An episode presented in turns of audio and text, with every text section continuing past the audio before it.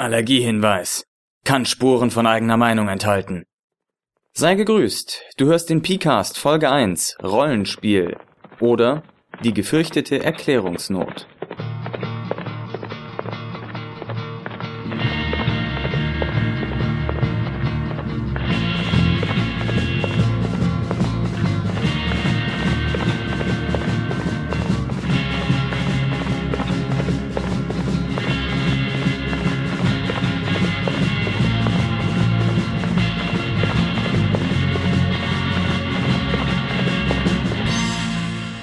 Was ist eigentlich ein Rollenspiel? Diese Frage hört man als Rollenspieler ziemlich oft. Und als Nicht-Eingeweihter, der damit irgendwie in Berührung kommt, stellt man sich wahrscheinlich auch die Frage, was ist das eigentlich? Das wird üblicherweise mit verschiedenen Standardphrasen erklärt. Also zum einen, Rollenspiel ist gemeinsam einen Roman nacherzählen. Wobei dann eine Handvoll Leute die Haupt Charaktere spielen und einer den ganzen Rest macht. Oder Rollenspiel ist wie Improvisationstheater, nur ohne so ganz so viel hin und her gelaufe. Oder Rollenspiel ist wie Pretend, wie Räuber und Gendarm. Oder natürlich auch kann man versuchen, das Ganze zu erklären, einfach durch den Namen. Rollenspiel ist eben, naja, hineinversetzen in eine andere Rolle. Oder im Englischen da passt schon etwas besser, finde ich. Role-Playing Game, also nicht nur hineinversetzen in eine andere Rolle, sondern es ist auch ein Spiel. Es ist zur Unterhaltung und es ist mit Regeln irgendwie versehen. Man kann es auch ein Erzählspiel nennen. Und zu guter Letzt gibt's dann auch noch immer die sehr hilfreiche Erklärung, man muss es selbst erlebt haben. Ja, diese Erklärungen lassen natürlich noch relativ viel Spielraum offen, sind relativ vage und oftmals ist dann gar nicht klar, ist das jetzt eigentlich noch Rollenspiel, was wir da spielen, oder ist dieses Rollenspielbuch überhaupt noch ein Rollenspiel oder ist das eigentlich was anderes schon? Und ich finde es immer etwas unbefriedigend, dass man diese vagen Definitionen hat und dann nachher nicht genau weiß, dass man da diese verschwimmende Grauzone hat in der eben nicht genau klar ist, ist das jetzt ein Rollenspiel oder nicht? Meistens hat man irgendwie ein Gefühl dafür, ob man jetzt findet, dass das ein Rollenspiel ist oder nicht, aber so genau festmachen, warum, das ist meistens schwer. Und ich habe mit Freunden lange darüber diskutiert und mit Blogger-Kollegen auch und bin dann nach und nach für mich zu einer guten Definition von Rollenspiel gekommen, das ist eine eher abstraktere Definition von Rollenspiel, die vielleicht nicht direkt so anschaulich ist wie ein Roman nacherzählen, aber dafür wesentlich besser geeignet ist, um Spiele eben zu kategorisieren und um sagen zu können, ist das ein Rollenspiel oder ist das keins. So, diese Klassifizierung habe ich in einen einzigen Satz gepackt, der es, wie ich finde, in sich hat. Und zwar, Rollenspiel ist gemeinsam in der Fantasie etwas erleben und dabei in Fremdverkörperung Entscheidungen treffen. Ich sage das einfach nochmal. Rollenspiel ist gemeinsam in der Fantasie etwas erleben und dabei in Fremdverkörperung Entscheidungen treffen. Da sind jetzt fünf Schlagworte drin, die mir wichtig sind, die eigentlich meine Klassifizierung ausmachen. Das ist zum einen Gemeinsamkeit, das ist Fantasie, das Erlebnis, die Fremdverkörperung und die Entscheidungen. Ich gehe mal gerade auf die einzelnen Punkte ein.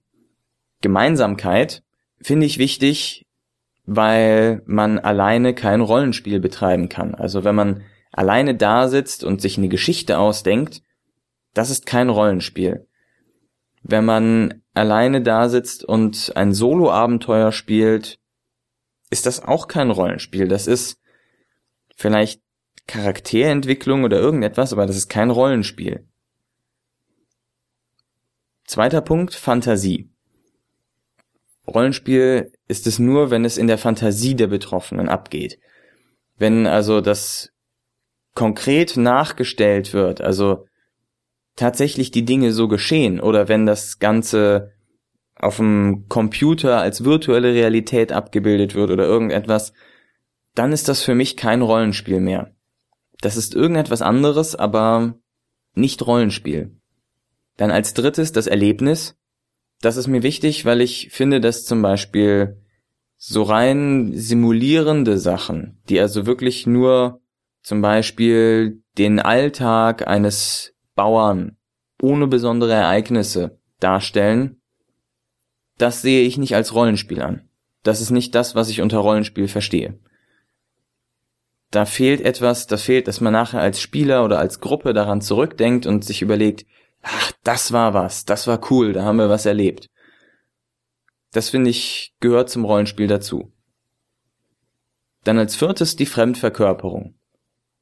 Beim Rollenspiel versetzt man sich in andere fiktive Personen hinein. Das heißt, dass man nicht sich selbst verkörpert.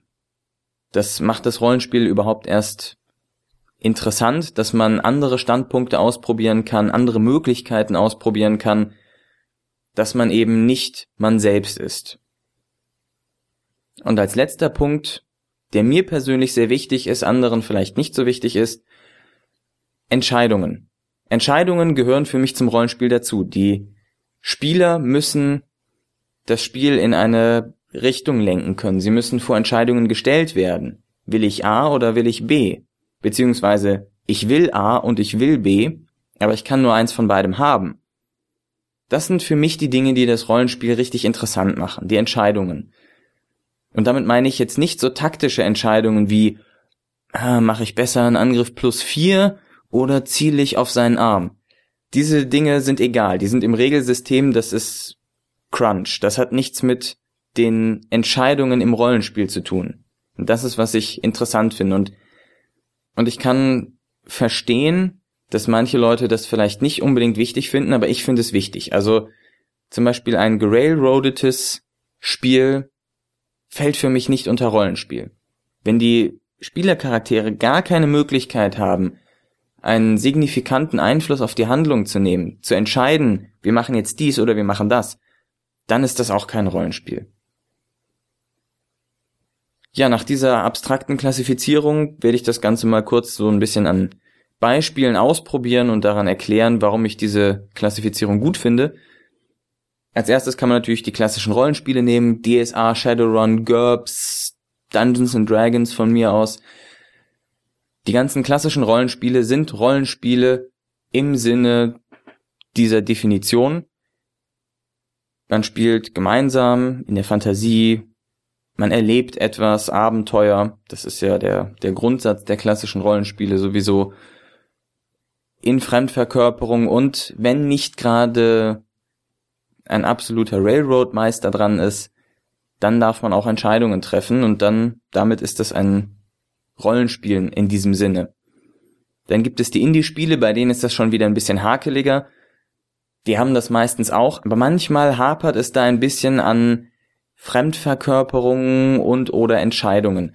Und zwar gibt es ja einige Indie-Rollenspiele, die eher so eine Erzählerpose einnehmen, wo alle Spieler im Grunde an der großen Geschichte arbeiten und weniger mit ihrem Charakter direkt verbunden sind.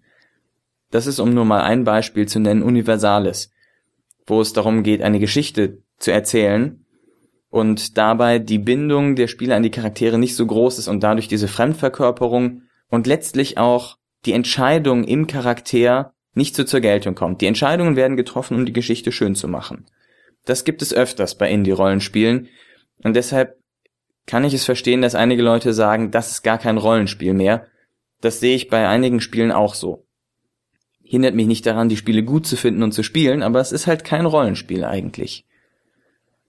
Ja, psychologische Rollenspiele fallen in dem Sinne natürlich nicht unter Rollenspiele, da man dort kein Erlebnis hat. Nichts, wo man denkt, wow, als ich beim Psychiater war, da habe ich dem erzählt, dass ich das und das gemacht hätte oder so, das war cool. Nee, darum geht's einfach nicht. Und wenn man sich zum Beispiel das kindliche Pretend anguckt, dann sieht man, dass das mit den Entscheidungen hapert. Also da wird einfach drauf losgespielt. Da geht es nicht darum, dass man wirklich sich überlegt, würde ich jetzt das oder würde ich das machen, sondern da wird einfach drauf losgespielt und, und man nimmt's, wie es kommt.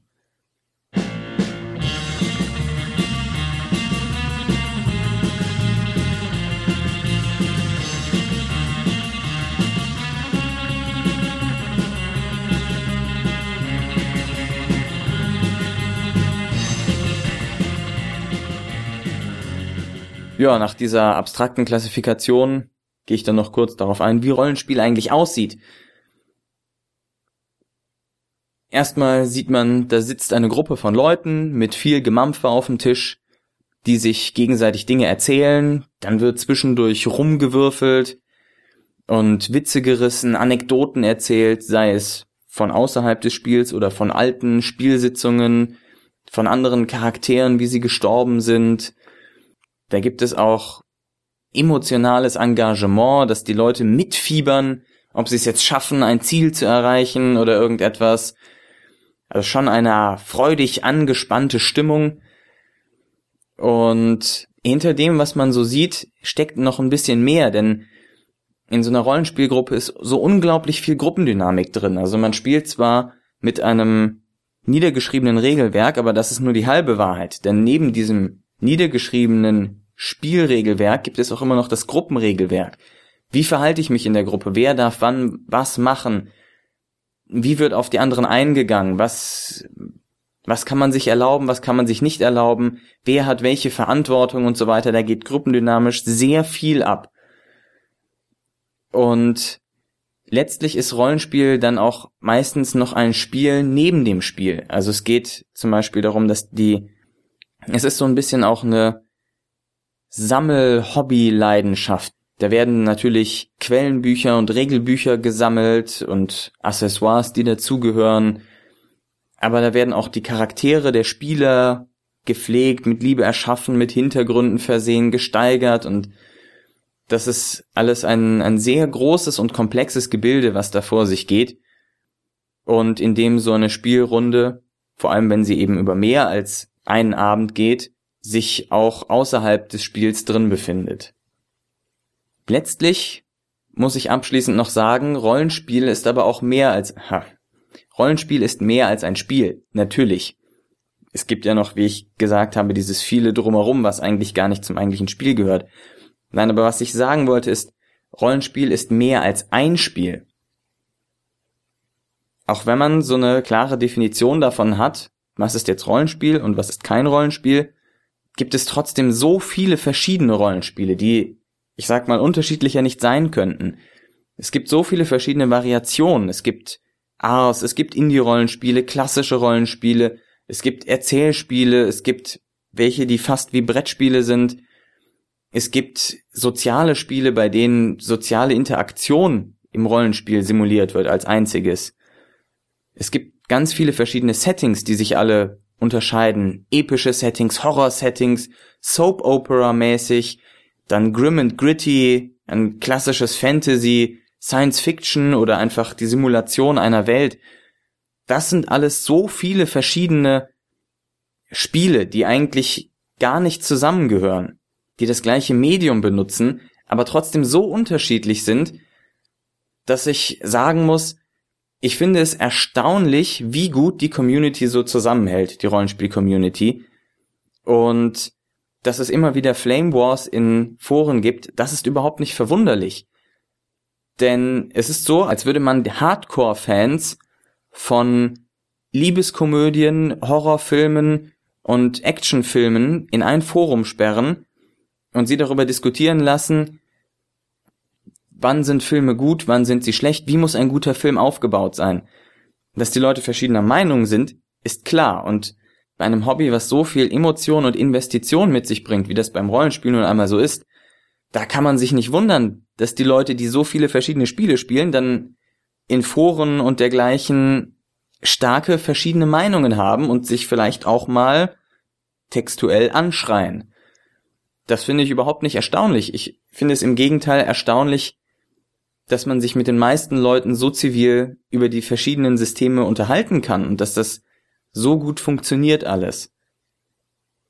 Ja, damit bin ich dann auch am Ende dieses Podcasts angelangt und Freue mich, wenn ihr mir noch einmal zuhört im nächsten Podcast, in dem es dann um Abenteuervorbereitung gehen wird.